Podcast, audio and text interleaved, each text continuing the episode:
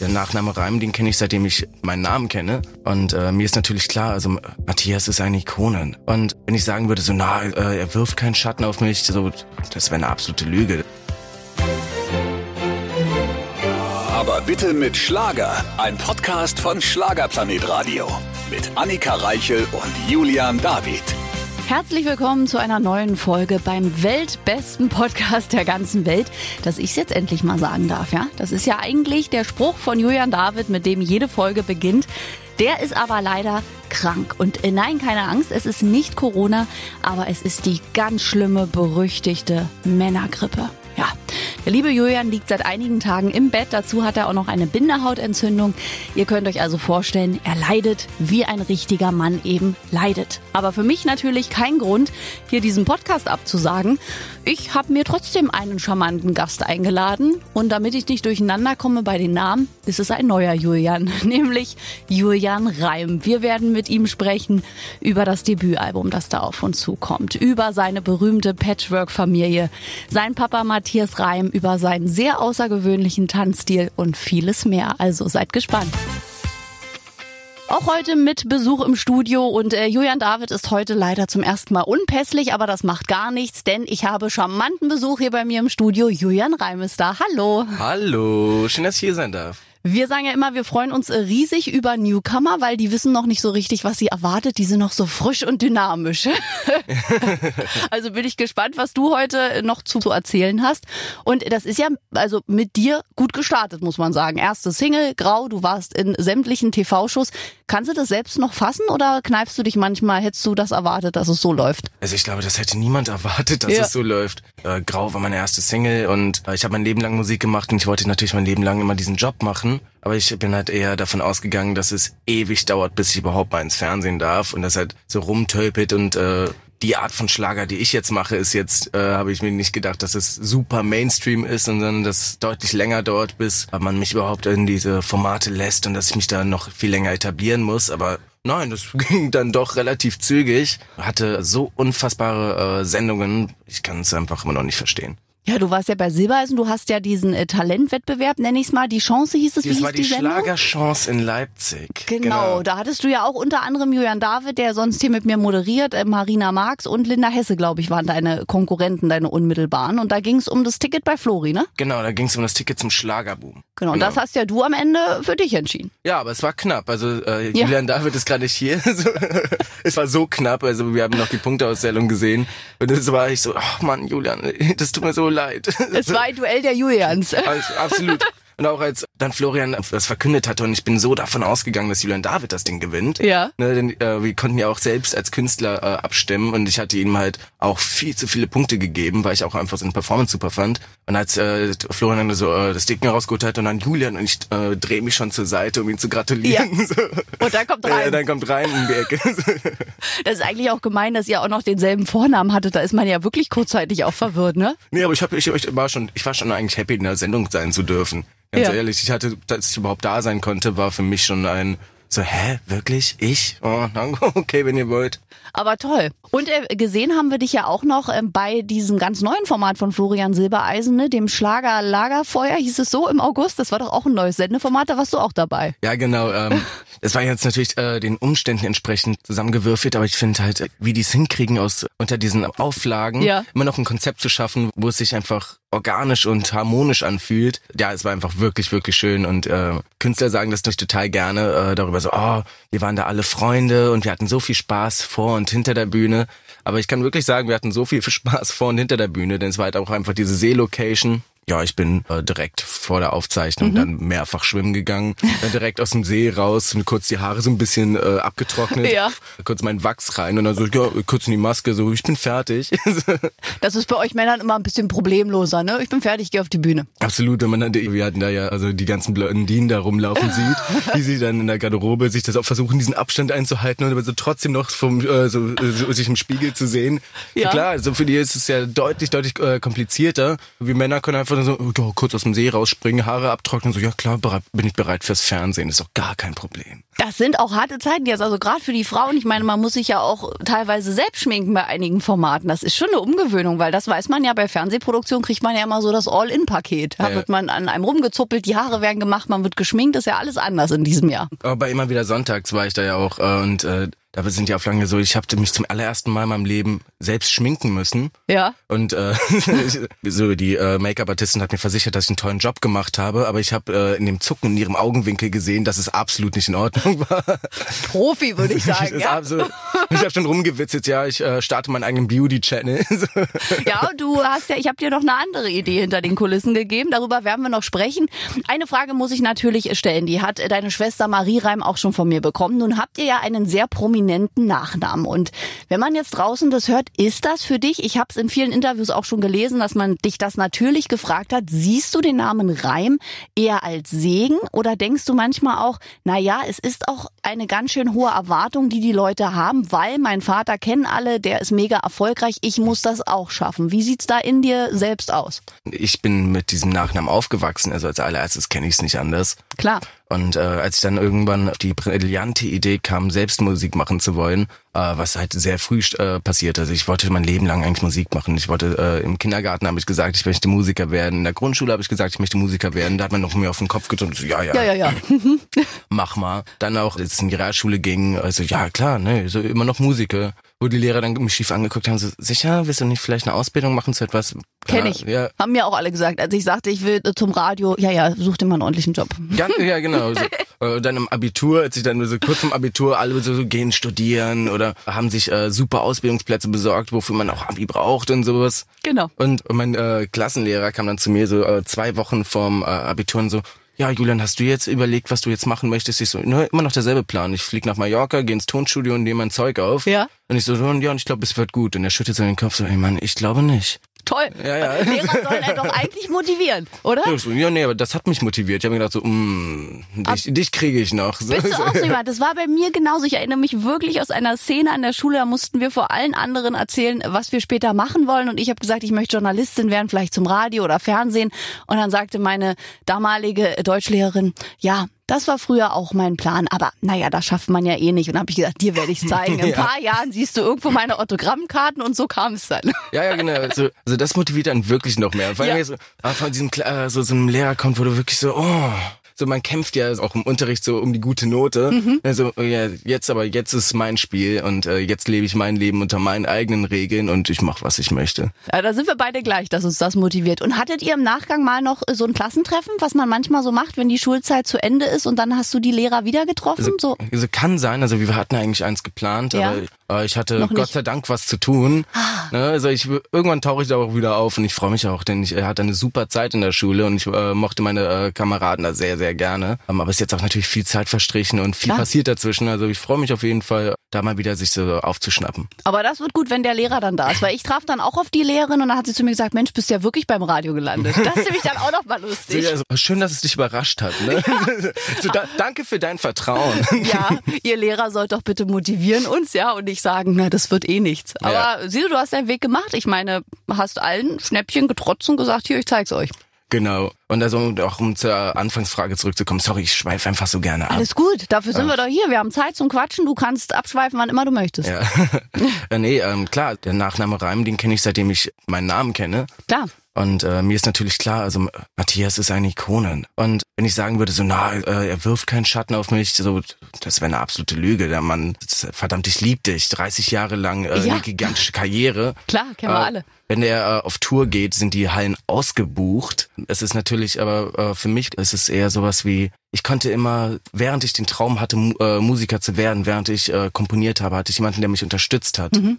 Ne, es kann sein, dass wenn du den Traum hast, Musik zu machen oder Kunst zu machen, dass äh, die Eltern oder der, um, äh, das Umfeld, so wie mein Lehrer, sagt so, na, das ist ein unmöglicher mhm. Traum, mach doch irgendwas äh, Sinnvolles. Sinnvolles, ja, genau. Das war halt nicht der Fall, äh, denn er wusste, wie sehr mir das am Herzen liegt und äh, hat gesehen, wie stark ich mich äh, dafür ins Zeug gelegt habe. Er hat gesehen, wie wenig Hausaufgaben ich gemacht habe und wie viel ich im Studio komponiert und produziert habe. Und jemanden da äh, zu haben, der einem sagt, äh, hey, es ist machbar, es ist möglich, mhm. sei vorsichtig, aber äh, es muss nicht nur ein Traum sein. Das war dann wirklich das sehr, sehr, sehr viel wert. Und an ihm konnte ich auch sehen, äh, dass äh, wenn man natürlich die ganzen Künstler auf, im Fernsehen sieht und dann die CDs äh, dann im Laden oder auf den Streaming-Plattformen dann die Titel sieht, dann irgendwie so, oh, wie komme ich denn auf diesen Olymp? Das ist so ja. weit weg. Nee, und das aber in der eigenen Familie zu sehen, jetzt auch mit Christine und äh, mit Matthias, man sieht dann einfach, dass es echt ein Beruf ist, den man ausüben kann und wie viel eigentlich dahinter steckt. Das ist toll. Wir haben ja schon gesprochen über deine zweifelsohne sehr berühmte Familie. Und du hast ja gesagt, für dich stand als Kind schon fest, ich will in die Musik, ich will Musiker werden. Wie hast du das denn? Meinst du, das ist auch der Einfluss, wenn man natürlich in der Familie tagtäglich das hat? Ist ja oft, dass die Kinder einen ähnlichen Beruf lernen. Oft ist es ja aber auch, dass Kinder sagen, oh Gott, nee, das genau möchte ich nicht. Du hast es wirklich schon als Knirps gespürt, ich will auf die Bühne. Also ich äh, könnte dir Bilder zeigen, wo ich äh, schon mit äh, drei eine kleine Gitarre in der Hand habe. Ja. Also da wusste ich natürlich noch nicht, wie dieses Ding funktioniert und wahrscheinlich hat meine Mama mir die Gitarre in die Hand gedrückt und äh, draufgehalten, weil es süß aussah. Nee, aber ich weiß einfach, dass ich das schon immer wollte. Ähm, hat natürlich, also da kann ich auch äh, den Einfluss von meinem Vater absolut nicht äh, verleugnen, denn als Kind äh, idealisierst du natürlich auch deine Eltern und äh, wenn ich ihn dann als kleiner Knirps auf der Bühne gesehen habe und ich würde gerne sagen, ich wäre, was das angeht, demütiger, aber ich bin natürlich dann auch, so wie jeder Künstler sein sollte, ein wenig aufmerksamkeitsgeil.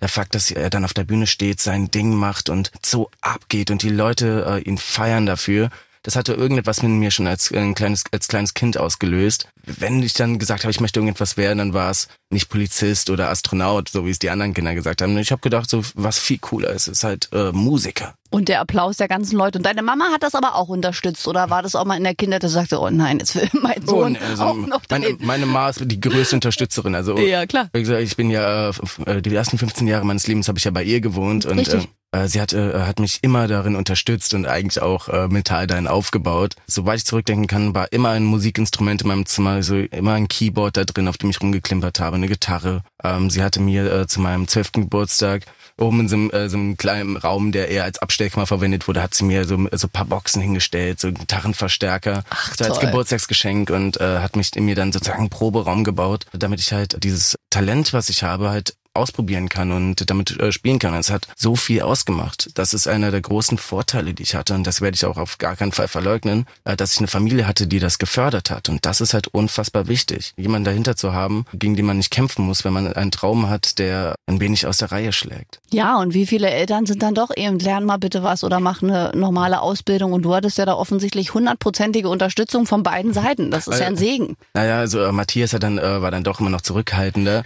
Er weiß halt, wie hart dieser dieser Beruf ist. Ne? Äh, meine Mark arbeitet ja eigentlich auch im Showgeschäft, sie ist Stylistin und Visagistin mhm. und da habe ich dann auch immer sehr viel mitgekriegt, wenn ich dann mit ihr rumgefahren bin. So, ähm, sie hat mich dann ja auch die ersten 15 Jahre alleine äh, großgezogen. Matthias war auf Mallorca und dann auch immer unterwegs. Äh, eher so Ferienpapi. Aber es, ich habe es halt auch immer mitgekriegt. Ich war dann, wenn meine Mama gearbeitet hat, war ich dann immer, bin ich dann rumgelaufen. Ich habe die Künstler gesehen. Es war wirklich nicht so weit wegzudenken. Äh, ich wollte das einfach machen. Naja, dann ist es auch richtig. Wenn man so einen Wunsch hat, muss man es auch machen. Und ich erinnere mich an Matthias, der war ja letztes Jahr hier bei uns, der gesagt hat, na ja, nun Marie und Julian und beide gehen in die Branche. Ich weiß ja, wie diese Branche ist, aber es sind meine Kinder und natürlich unterstütze ich sie, weil wenn sie das wirklich wollen, wäre ich ein schlechter Vater, wenn ich halt sage, nee, macht es um keinen Fall. Aber er sagt halt auch die Nachteile, gibt er euch ja auch preis, aber er unterstützt euch, hat er ja damals auch gesagt. Also er war nie der Typ, der jetzt gesagt hat, oh mein Gott, ja bitte, meine Kinder, oh ja, oh, oh super, super tolle Idee, voll geil, dass ihr jetzt beide Musik machen wollt. Das war jetzt nicht seine Reaktion, aber er hat gesehen, wie viel Aufwand, Energie und Liebe wir in diesen Beruf gesteckt haben und äh, hätten wir es halbherzig gemacht, ich oder meine Schwester, hätte er es uns, hätte er es auch nicht unterstützt. Genau, und da sagt er nämlich auch, dass er voll dahinter steht. Zwei Singles sind ausgekoppelt, die aktuelle werden wir gleich noch hören. Und äh, sag mal, wie sind denn die Pläne aktuell fürs Debütalbum? Wir bekommen natürlich auch immer viele Fragen. Deine Schwester hat jetzt in dem Fall vorgelegt. Hätte ich, ich hätte jede Wette verloren. Ich habe auf dich gewettet als erster. Es kam jetzt anders. In welchem Stadion befindest du dich in Sachen Album? Mariechen hat auf jeden Fall davor gezogen.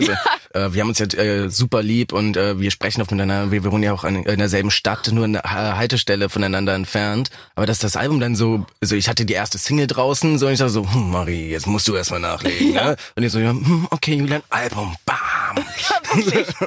genau. Ich äh, schreibe ja ununter, äh, ununterbrochen Songs. Ne? Ich, ich kann eigentlich gar nicht anders. Meine Freunde nennen das äh, ein Fluch. Ich nenne es einen Segen für meinen Job, aber Klar. für sie ist halt ein bisschen anstrengend, wenn ich dann da sitze, so, Julian, konzentrier dich mal. Ich so, nein, ich hatte da gerade eine Idee, lass mich mal nochmal drei Stunden in Ruhe.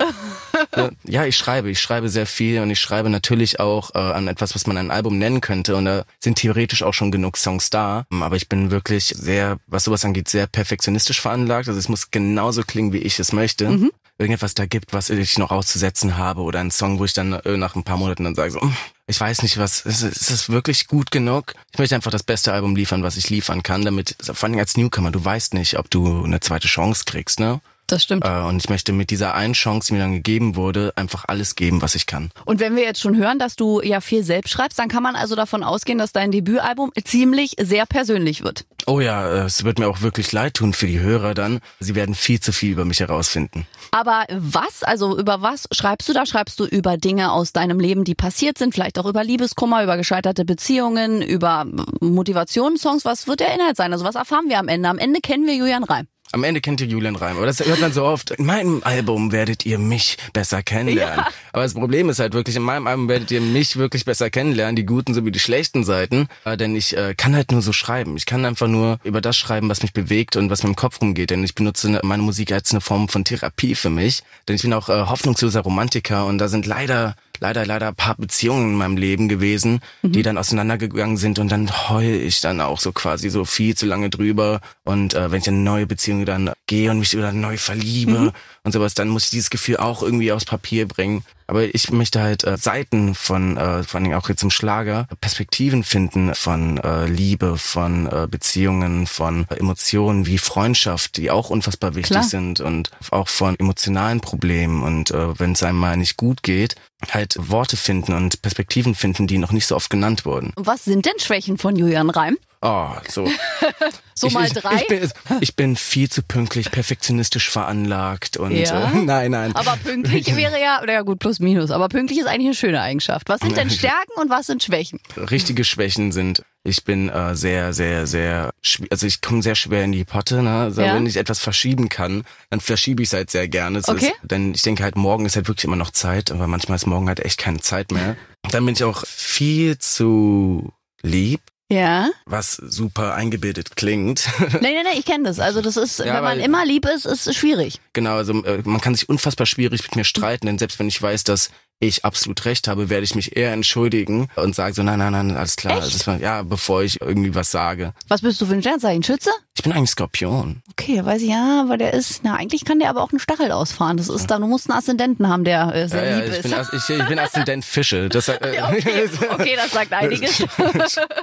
ah, okay, und dann wahrscheinlich ist auch eine bisschen, also nicht Schwäche, das ist ja mal so eine Schwäche und gleichzeitig auch ein Segen, habe ich schon mit Eloy de Jong drüber gesprochen, ist dann Perfektionismus. Das ist ja, ja eigentlich gut, aber wenn der zu doll ist und man so penibel wird, kann es für andere sehr schnell anstrengend werden. Ja, deswegen ist halt ein äh, gutes Team äh, absolut vonnöten. Ja. Ich habe äh, mit meinem Produzenten auf Mallorca äh, Felipe Escanio, er ist auch mein, äh, mein bester Freund, mhm. habe ich halt einen äh, Partner gefunden, mit dem ich halt wirklich Musik machen kann. Ich habe mein Leben lang, nach, äh, ich war in zwei Bands und habe mal ein bisschen Musik gemacht, das war dann alles eher hobbymäßig, mhm. für die, nicht für mich. Und das hat mich immer so aufgeregt und ich konnte dann eigentlich auch das Ruder so schwer aus der Hand geben. Ne? Wenn ich dann natürlich, es auch um meine Songs, um meine Musik geht, dann habe ich selten äh, kreativen Input von anderen äh, reingelassen, denn ich weiß es ja besser. Okay. Äh, aber wirklich, ja, ich hatte dann in, äh, in Philly einen musikalischen Partner gefunden, in dem ich wirklich glaube und der mir auch sagen kann, seine Ideen sagen kann, mitteilen kann, mit dem ich zusammenarbeiten kann, bei dem es sich nicht anfühlt, als wäre das irgendwie eindringend eine fremde Invasion in meine kreative Version, äh, Vision,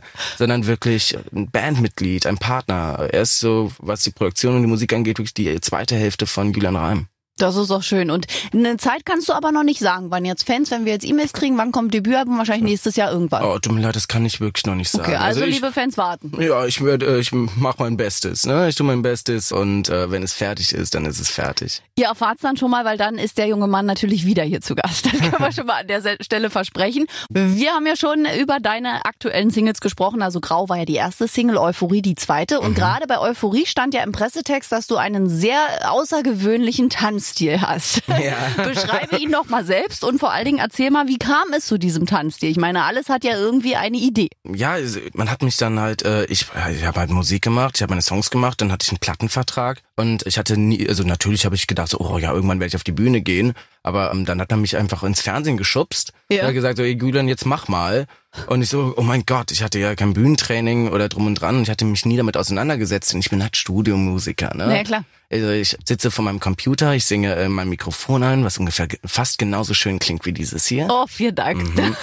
Und äh, habe in einem abgedunkelten Raum meine Mucke gemacht. Ne? Mhm. Und dann auf einmal stehe ich im Fernsehen und das Einzige, was mir eingefallen ist, wie ich meinen Titel präsentieren kann, ist, ihn einfach so zu performen, wie ich ihn gefühlt habe, als ich ihn geschrieben habe. Mhm. Und äh, da ich jetzt nie Tanzunterricht hatte, Klar. äh, nee, ich äh, tanze dann einfach nur, tanz wie ich tanz, wie ich dann bin und halt auch wie ich will. Ich hatte damit gerechnet, dass die Leute sagen so, oh mein Gott, Julian, bleib einfach stehen oder hier, hier hast du einen Stuhl, setz dich mal. Setz dich hin. Ja, genau. Es ist halt aufgefallen und es ist deutlich weniger Planung hinter, als vielleicht Leute annehmen würden. Ich hatte mal einen Kommentar gelesen, so äh, über äh, den Auftritt bei den Schlager-Champions in Berlin, überchoreografiert. Ich so, Leute, ich bin so choreografieresistent. Wirklich? Das stand da? Ja, ja. Aber das hat man ja gesehen, also das könnte man ja nicht lernen. Naja, es gibt auch Backstage, haben immer rumgewitzelt, so gleich fällt er von der Bühne, gleich fällt er von der Bühne.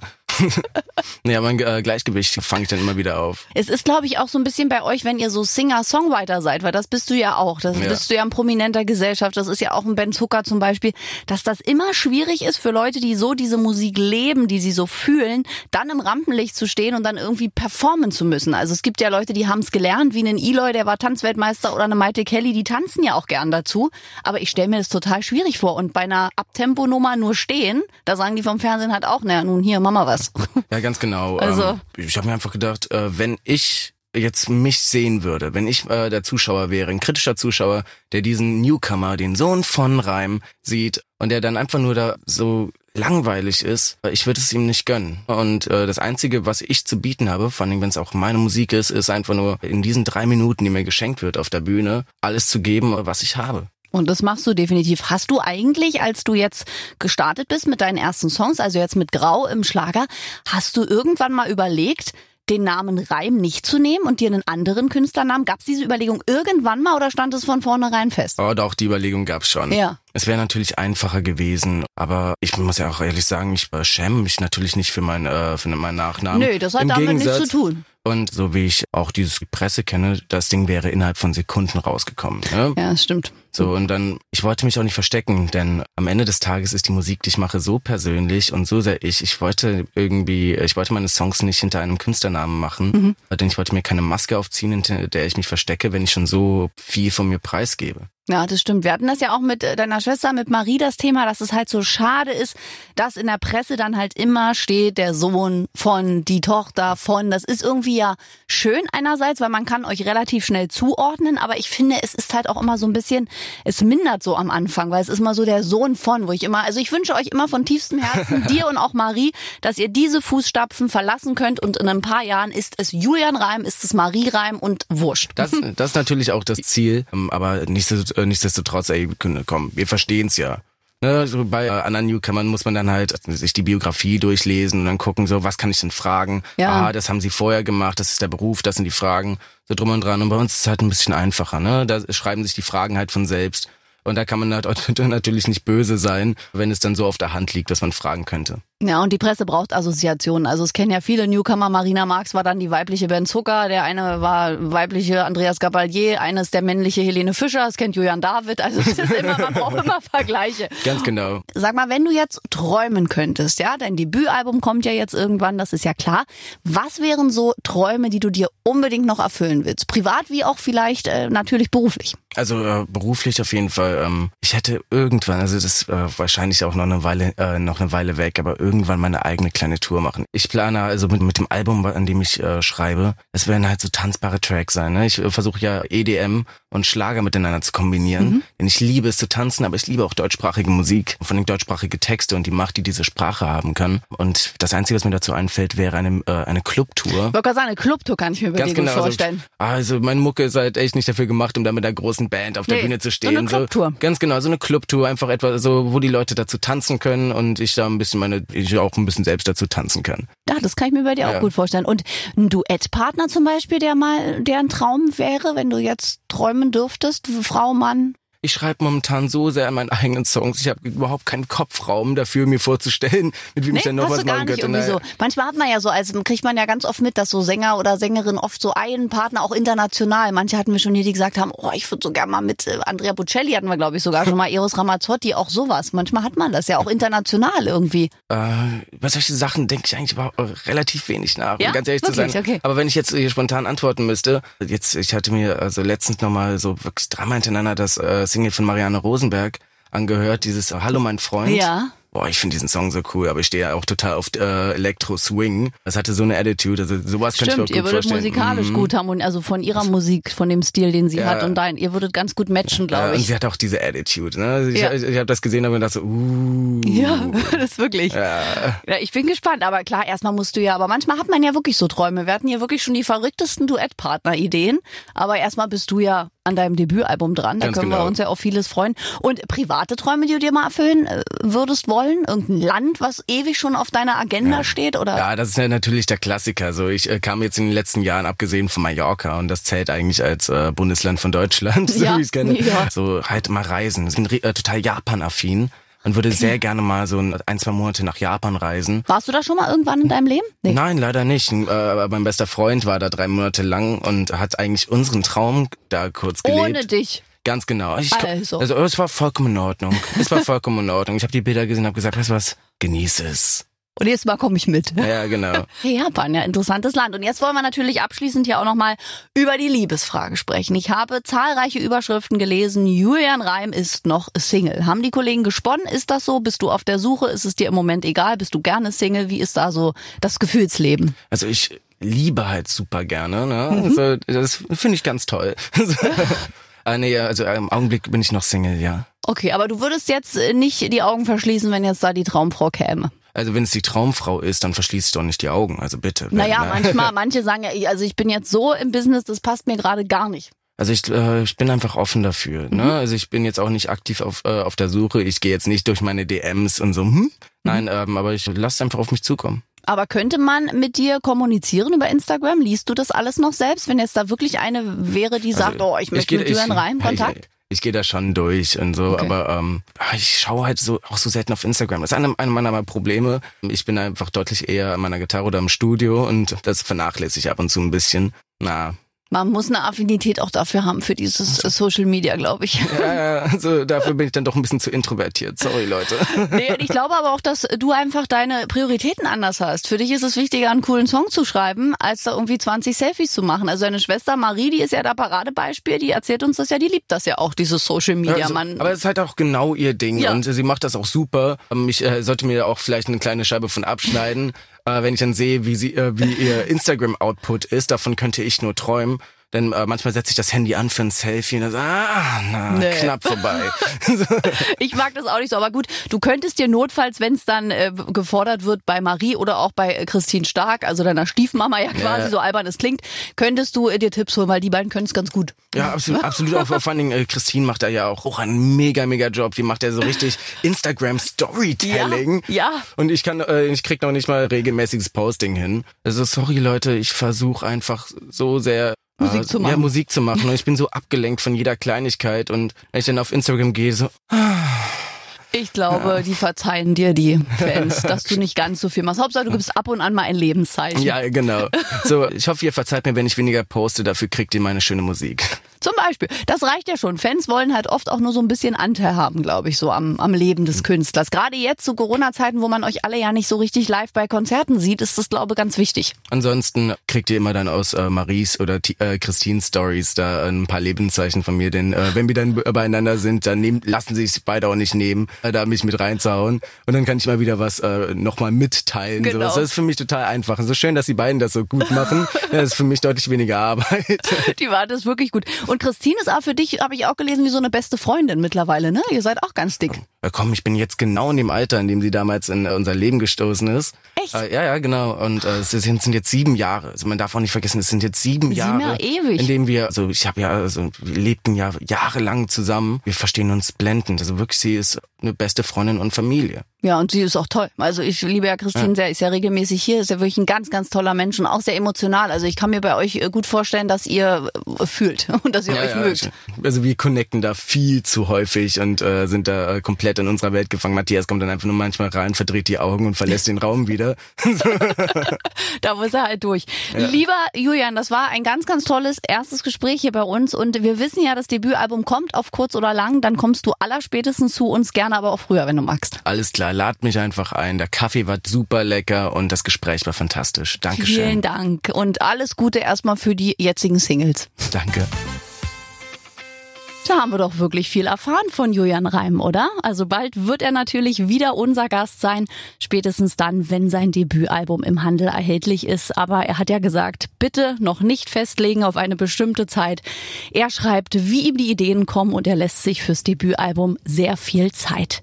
Das war doch eine herrliche Folge, wenn mir natürlich auch mein lieber Julian David gefehlt hat. Der ist zurück in der kommenden Woche und bis dahin schreibt uns gerne. Geht in unsere App auf den kleinen Briefumschlag, schreibt uns, wen ihr hier mal begrüßen wollt, welche Fragen wir vielleicht an euren Lieblingsstar stellen sollen und ja, kommuniziert mit uns. Wir freuen uns über jede Nachricht und ich freue mich dann auf eine komplette Show in der kommenden Woche, wenn wir dann mit voller Mannschaft hier wieder zurück sind. Bis dahin passt auf euch auf und bleibt vor allem gesund. Aber bitte mit Schlager. Ein Podcast von Schlagerplanet Radio. Die Radiowelt für Schlagerfans. Mit Schlagerradios für jeden Geschmack. In der App und im Web. Schlagerplanetradio.com.